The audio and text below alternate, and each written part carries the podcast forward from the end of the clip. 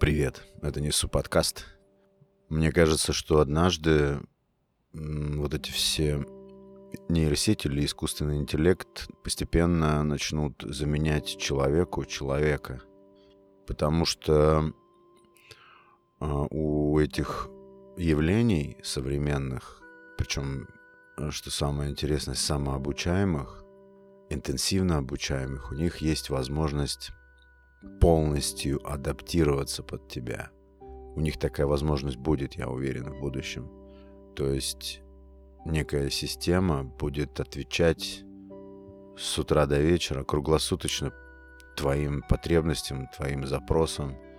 И я думаю, что в будущем э, искусственный интеллект и вот эти все продукты, они будут способны не просто отвечать на какие-то запросы, и, или просто там облегчать жизнь. Я думаю, что они будут полностью отвечать всем требованиям, в том числе и выдавать человеку необходимые ему эмоции. Мне кажется, прям вот все идет к этому. Есть золотое правило, не знаю, мне кажется, работающее абсолютно вообще в любых областях, это двойственность, то есть э, как обратная сторона любого дела, любого явления. То есть есть что-то, что приносит нам облегчение и успокоение и радость, но с другой стороны это обязательно будет что-то забирать. Если какой-то ресурс ты получаешь, то обязательно где-то будет убывать. Не знаю, во всех областях и в отношении вообще любых тем это правило работает почему-то очень четко. Так и здесь. Люди вечно ищут тех людей, допустим, которые бы им идеально подходили. Мы все идеалисты идеализируем. Нам нужно, чтобы было полное соответствие, иначе мы нервничаем, иначе мы недовольны или редко довольны. А человек любой, он э, сконфигурирован настолько неупорядоченно, настолько он непредсказуем всегда, что мы будем вечно ждать чего-то большего от него. Но он не сможет нам этого большего ничего дать, он даже не сможет нам отдаленно как-то соответствовать нашим желаниям, пожеланиям, нашим представлениям о нем. И это утопично. А нейросеть, к примеру, это будет наверняка настолько гибкая штука, ну, допустим, взять общение. Я думаю, что э, если дело касается, допустим, каких-то голосовых технологий, я думаю, что нейросети обучатся разным тембрам голосов, передающим определенные эмоции, частотам. И людям это будет давать все, что они хотят. Я думаю, что такой вот процесс нас ждет в ближайшем таком обозримом будущем. Я, конечно, скептически отношусь к тому, что, допустим, нейросеть пишет музыку. Хотя я думаю, что если в мой плейлист случайно попадет какой-нибудь трек, написанный нейросетью, созданный нейросетью вместе с лирикой и музыкой, уверен, что могу его не заметить. И даже, может быть, я оценю его высоко. Вот вся эта история высоко, высокотехнологичная устроена так, что ты можешь, в принципе, ты не идентифицировать, что это усилие, то есть создано не человеком. Интересно, да? Есть фильм очень хороший, называется «Она». Я почему-то не очень его заценил, но он как раз об а, партнерстве человека с искусственным интеллектом. Там играет Хоакин Феникс, но по мне что-то даже он моего такого прям очень сильного внимания не привлек фильм, но если вам интересен а, момент, если вас пугает будущее такой непредсказуемостью и вообще все вот эти новые входящие в нашу жизнь фишки, э, которые будут неизбежны, которые будут окружать нас тут и там. Я имею в виду машины, компьютеры, технологии, сети и алгоритмы, скорее даже алгоритмы, да, которые все больше и больше будут внедряться в нашу бытность, все больше и больше считывать наши манеры, все больше копировать, наверное, нас и генерировать в ответ вещи, которые должны, по идее, удовлетворять нашим потребностям. И вот если вас такие штуки интересуют, то можно посмотреть это кино. Там как раз о даже, по-моему, чувстве, э, которое вызывает нейросеть, ну, там, в общем-то, какой-то робот у человека, что это вызывает не просто любопытство, или робот тебе не просто помогает, а на каком-то этапе, по-моему, он даже там вступает э, с этим искусственным интеллектом в какие-то романтические отношения, то есть входит в зависимость именно любовную, что ли. Точно не помню, но если интересно будет, копнете в эту степь. Какие чувства у меня вызывает э, такое развитие событий? Мне, э, с одной стороны, очень любопытно. Ну, допустим, нейросети, которые могут э, создать оригинальный текст, например, не знаю, рекламную статью. Но внутри меня где-то глубоко все равно копошится такой скептик, который говорит, нет, э, допустим, картину, полотно создать настоящее, которое будет очаровывать людей, искусственный интеллект не сможет, что-то говорит во мне. Хотя я уверен, что все сможет, и мы не сможем вскоре отличить даже руку человека от той же нейросети.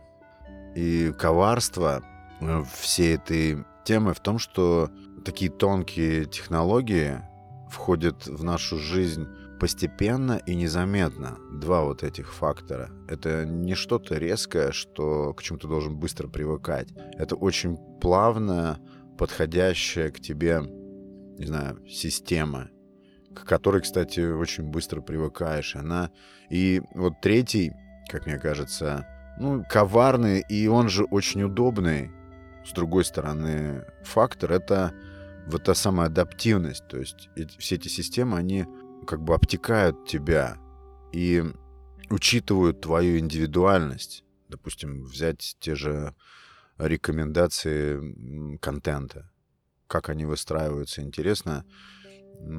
Конечно, очень часто не соответствует, да, но система учится, система это развивается, но часто ты находишь материалы, которые приходится тебе по вкусу, и разве это не удобно? Я считаю, что это удобно, это здорово. Ну, как всегда, конечно, как я уже сказал, есть обратная сторона, которая а с другой стороны может не просто предсказывать твои интересы или, как тебе кажется, удовлетворять их. Эта система может их формировать. Вот это как раз та самая обратная коварная сторона. И отследить это либо очень сложно, либо невозможно. Это что-то иллюзорное, потому что если человек учитывает в своем мышлении, допустим, 14 вариантов, то система 14 миллионов вариантов. И кто здесь будет более прытким, кто здесь будет более ловким? Ну, очевидно же. У подкаста 200 эпизод. Даже не знаю, что в связи с этим можно сделать. Мне нравится, что я в деле. В последние дни я слушаю огромное количество русскоязычных подкастов. И, ну, наверное, скорее всего, больше это связано с настроением. Большая часть из них мне нравится. Мне очень нравятся подкасты, которые делают молодые люди. И меня потрясает начитанность этих людей.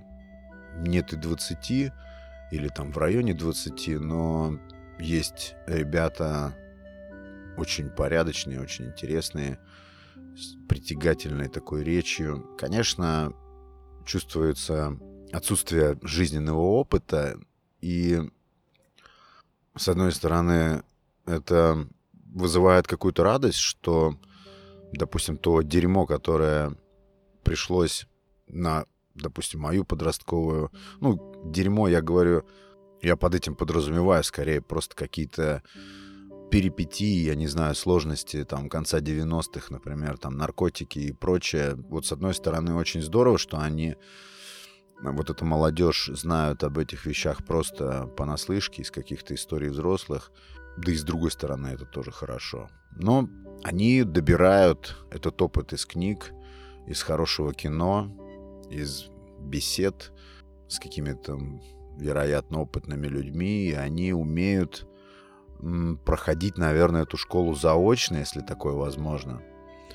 Потому что, да, многие плохие вещи желательно пройти заочно, знать об этом понаслышке, и ты ничего не потеряешь, если у тебя а, нету в этих областях опыта, в каких-то убийственных, заранее смертоносных областях, типа тех же наркотиков.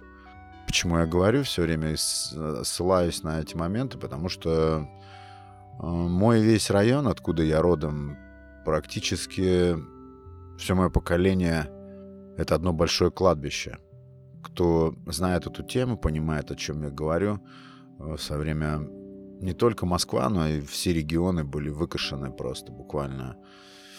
Целые поколения были уничтожены наркотиками, поэтому я почему-то, когда думаю о молодежи, в первую очередь я думаю об этом злом, дьявольском таком факторе. И вот эти абсолютно светлые люди, они мне, конечно, напоминают комнатные растения. Но это прекрасно, когда молодые люди могут черпать э, правильным таким образом опыт от других людей и уметь пережить это, извлечь из этого собственную такую интеллектуальную выгоду и двигаться, развиваться дальше. Говоря, кстати, про поколение, у меня очень такое устойчивое суждение, что не существует а, каких-то поколений, которым было тяжело.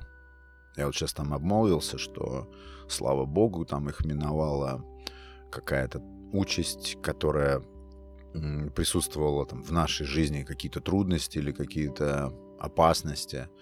Не существует на самом деле поколений, которым было тяжелее, чем каким-то другим поколениям. Ну, когда, допустим, знаете, в школе э, учителя рассказывают детям, подросткам а, о том, что вот сейчас они все такие рафинированные, и они не знают, что такое реальная жизнь, им чужды какие-то трудности, вот в наше время. Вот, вот этих вот э, телег я просто не люблю и, честно, на дух не переношу, потому что я считаю, что у каждого поколения есть свои трудности, свои особенности, свои непреодолимые сложности. И нету поколений, которым повезло, или поколений, которым не повезло. Есть просто течение жизни бесконечное. И бесконечная регенерация людей. И вот эта самая эстафетная палочка, которая передается от одних к другим. И я вот не сторонник того, чтобы определять какие-то поколения как удачные, удачливые или наоборот. Все это, опять же, из области человеческих оценок и несправедливо. Прежде всего, так оценивать несправедливо целые поколения. Но я восхитился подкастом.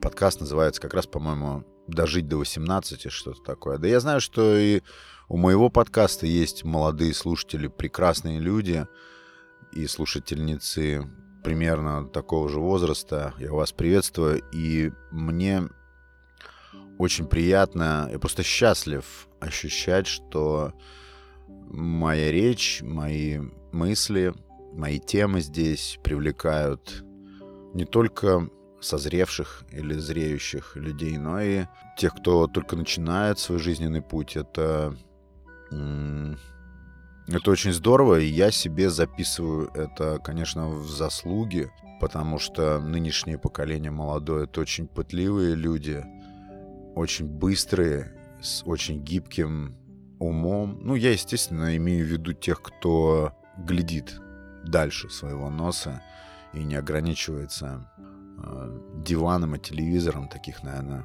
Я не знаю, есть ли среди вашего поколения такие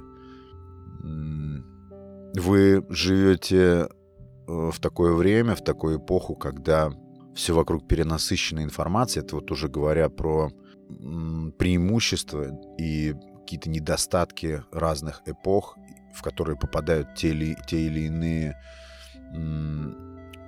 поколения, да. Вы, я имею в виду там 18, 20, чуть больше, наверное, лет, вы попали под такой шквал информации. То есть, допустим, в моем детстве и в моем подростковом периоде у меня на полке в моей комнате лежали две толстые книги. Они назывались «Большая советская энциклопедия». Это был мой источник информации. Две, часть первая, часть вторая. Две книги вот такие, которые для того, чтобы делать гербарий, сделаны тяжеленные книги. Они меня просто невероятно привлекали. И даже больше не тем, э, что в них содержалось, да, а я всегда думал, кто те люди, которые умели, сумели собрать и вот так упорядочить такое огромное количество информации. Но это все просто капля в море, это мелочь по сравнению с тем, в какое а, время сейчас мы живем, и в какое время попало сейчас вот молодое поколение, э, когда нужно быть очень чутким ко всем информационным потокам. Очень сложно отследить, где ты, где это твое желание, э, допустим, потреблять тот или иной материал и пускать его в себя, или это тебе навязано, или тебе это просто вживляется. Очень сложно вот это детектить, этот момент. Поэтому вот эти фильтры информационные у нынешней молодежи должны быть развиты настроены предельно тонко. Это важно для того, чтобы сохранить себя, для того, чтобы э, просто вот этот искусственный интеллект, развивающийся быстрее, вероятно, чем человек, чтобы он не смог продоминировать в какой-то момент и начать, я не сторонник теории заговоров, но начать управлять тобой.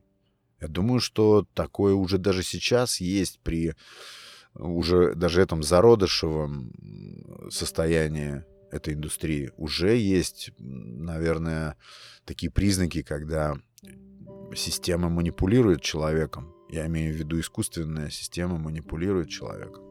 Я думаю, что если покопаться, мы найдем признаки таких вот печальных, я считаю, печальных, да, эпизодов. Поэтому молодежь должна пропускать через сверхтонкие сита, все вот эти информационные потоки. В идеале это вообще нужно от большей части из них просто заслоняться. Информация сейчас это очень большая проблема. Захламление своего мыслительного процесса ненужной информацией, не требовавшейся тебе информации, это большая проблема. Кто-то говорил из э, нейроспециалистов западных, что и я согласен, то, что человеческий мозг никогда еще не сталкивался с такой огромной проблемой, как целые пласты, навязываемые тебе со всех сторон информации. Он просто не рассчитан, не заточен под такие массивы. А значит, что? Значит, он испытывает напряжение, значит, он испытывает давление, значит, это испытание.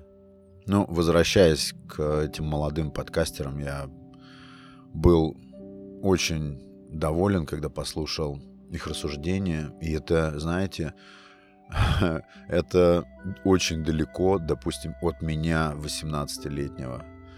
Но опять же, я, все познается в сравнении. Конечно, ты смотришь и сравниваешь с своим аналогичным периодом. И мы, конечно, знали меньше гораздо. Может быть, мы умели больше, да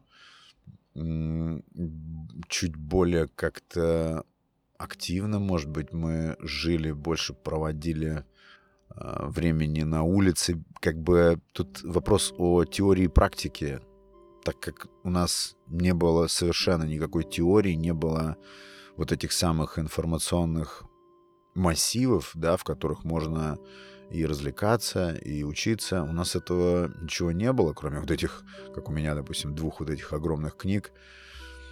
Э, поэтому мы вынуждены, не вынуждены были, а нашей такой природной потребностью, единственным возможным способом изучать мир, это была практика.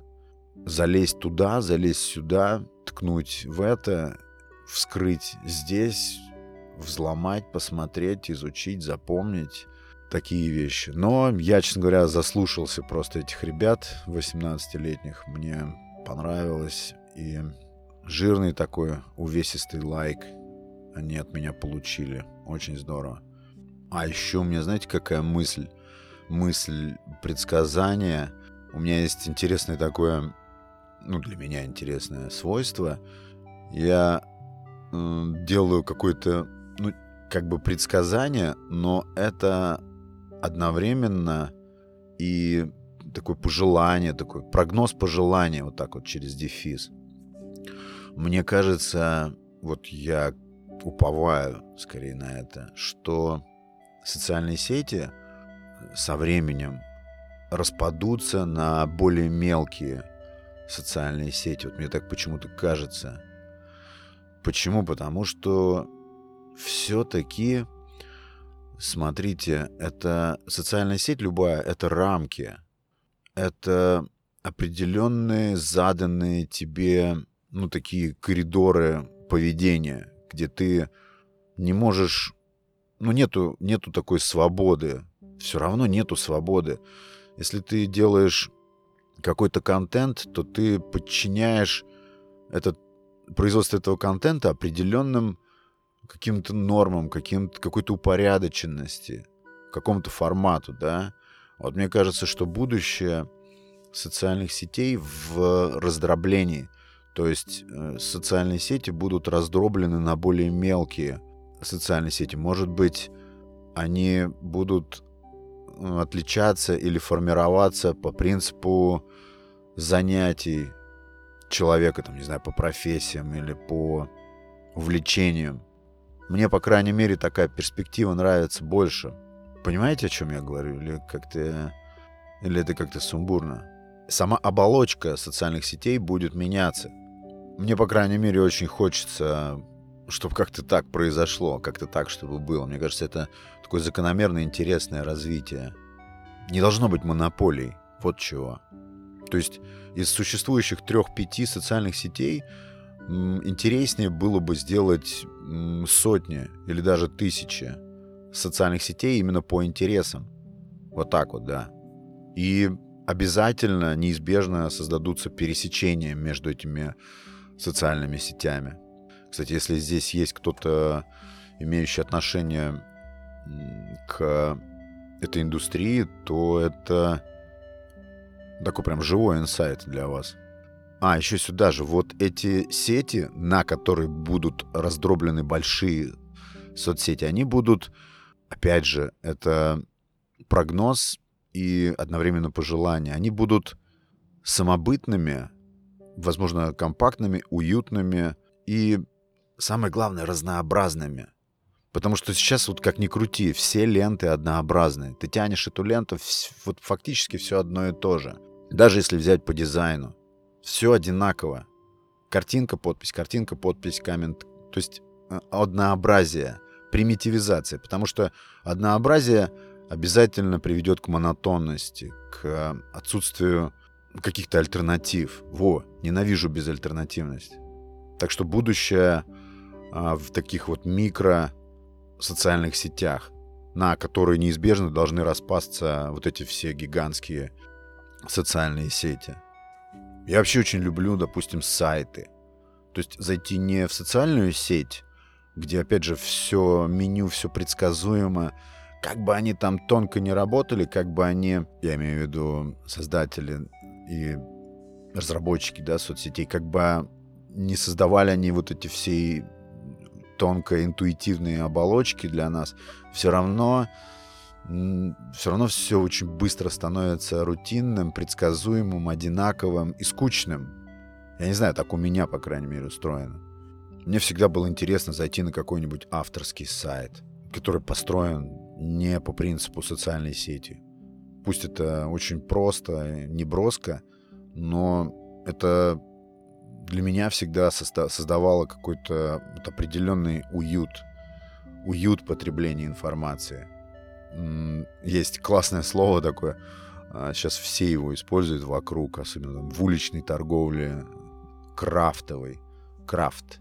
Крафт, по-моему, по-английски ремесло означает. Вот, вот это, мне кажется, вот за этим будущее, за всем таким вот крафтовым. Не массовым, опять же, это пожелание, не массовым, а именно каким-то местным, таким локальным, уютным, крафтовым. Хотелось бы, чтобы именно по этому пути двинулось развитие. Ну а как оно там будет, неизвестно. Опять же, тут вроде бы все идет э, в сторону примитивизации, упрощения, упрощения пользовательского удобства, всех э, интерфейсов и дизайна в том числе.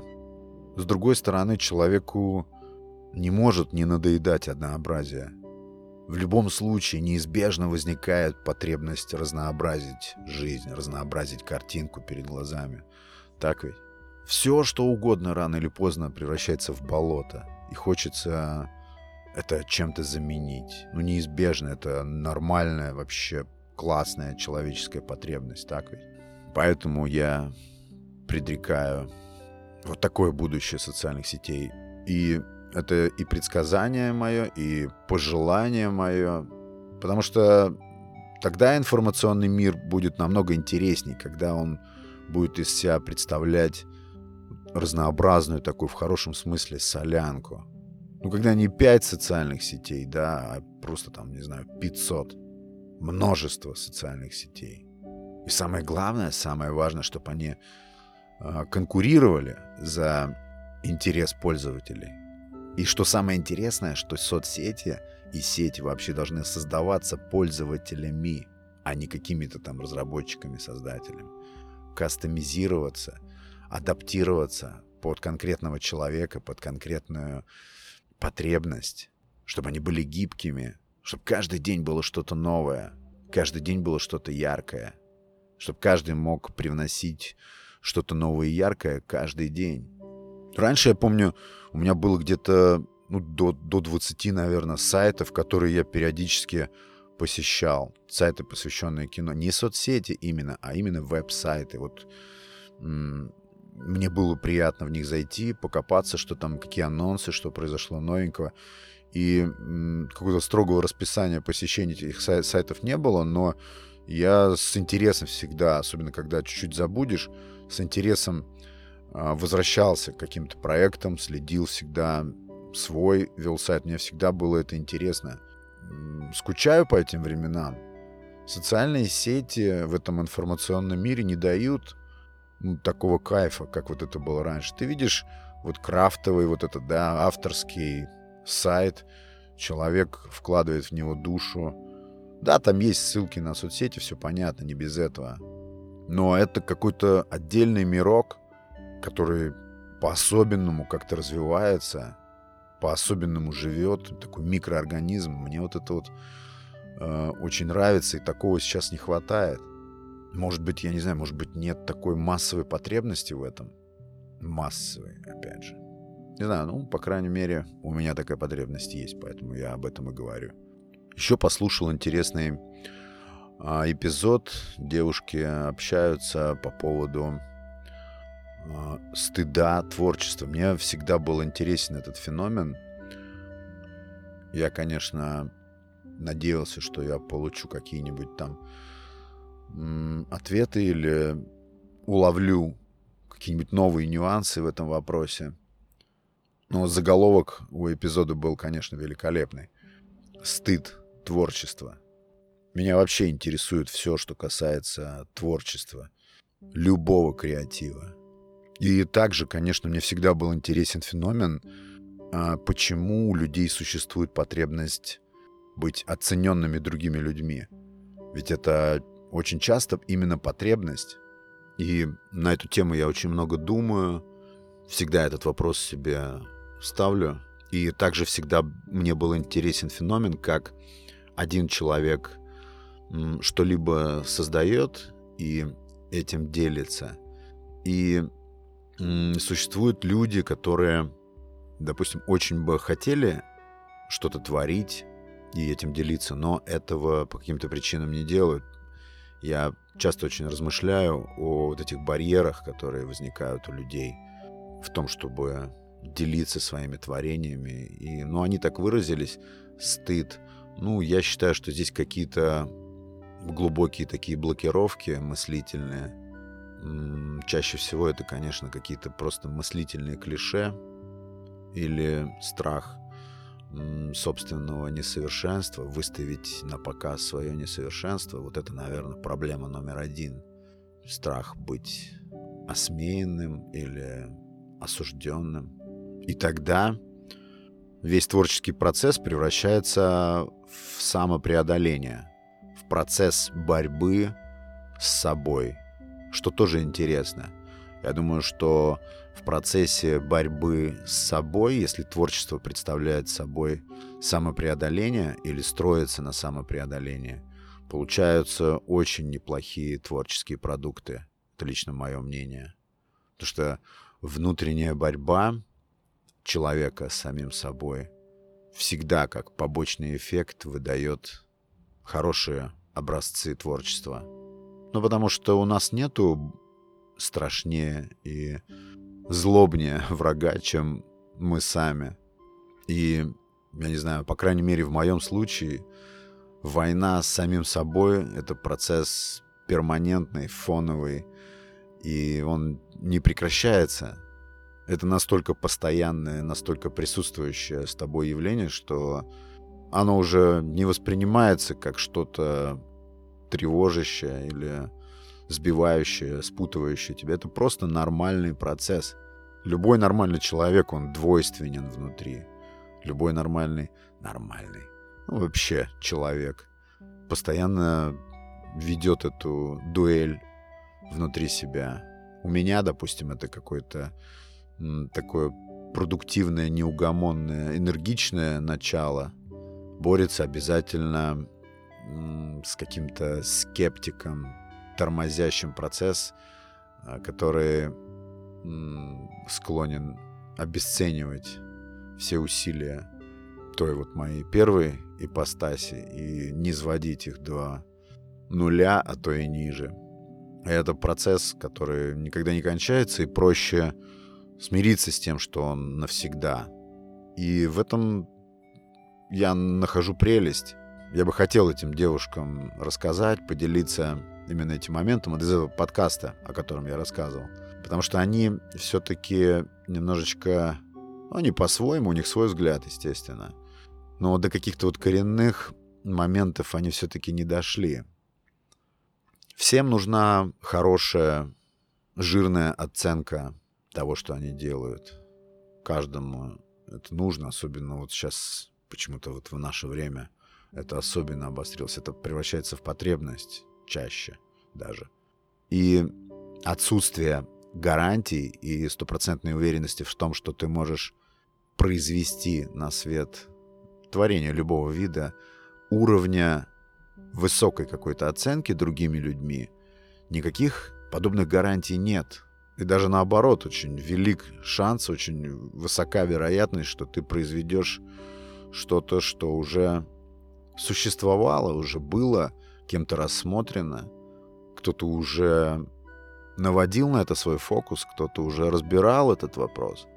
И вот этот страх, отсутствие гарантий, отсутствие твердой уверенности в том, что ты можешь сгенерировать что-то оригинальное, интересное, новое, привлекательное, что получит высокую оценку, заставляет людей молчать или ограничивать себя, или останавливать себя в том, чтобы что-то творить.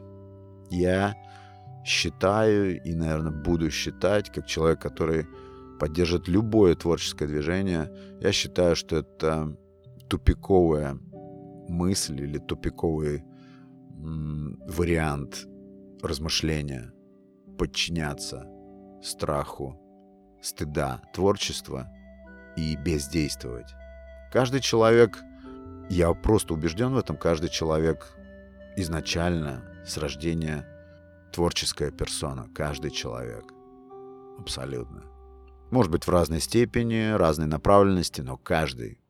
Вопрос, как и почему, на каком этапе такое свойство человека уничтожается, и как человек в итоге вынужден смириться с тем, что он, допустим, никакой не творческий и заурядный. Но не творческий человек не обязательно заурядный.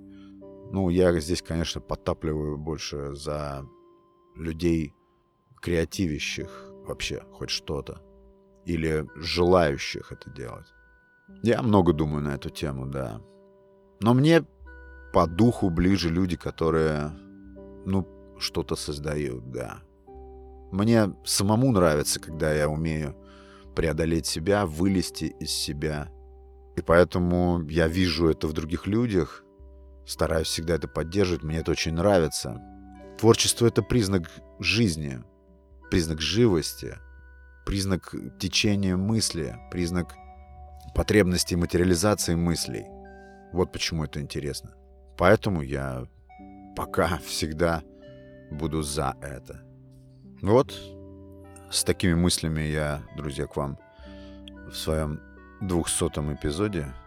Я благодарю всех, кто присоединился к подкасту.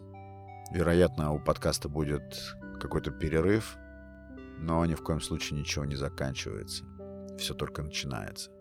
Большое спасибо, друзья, за внимание. Это был Александр Наухов и Несу подкаст. Пока.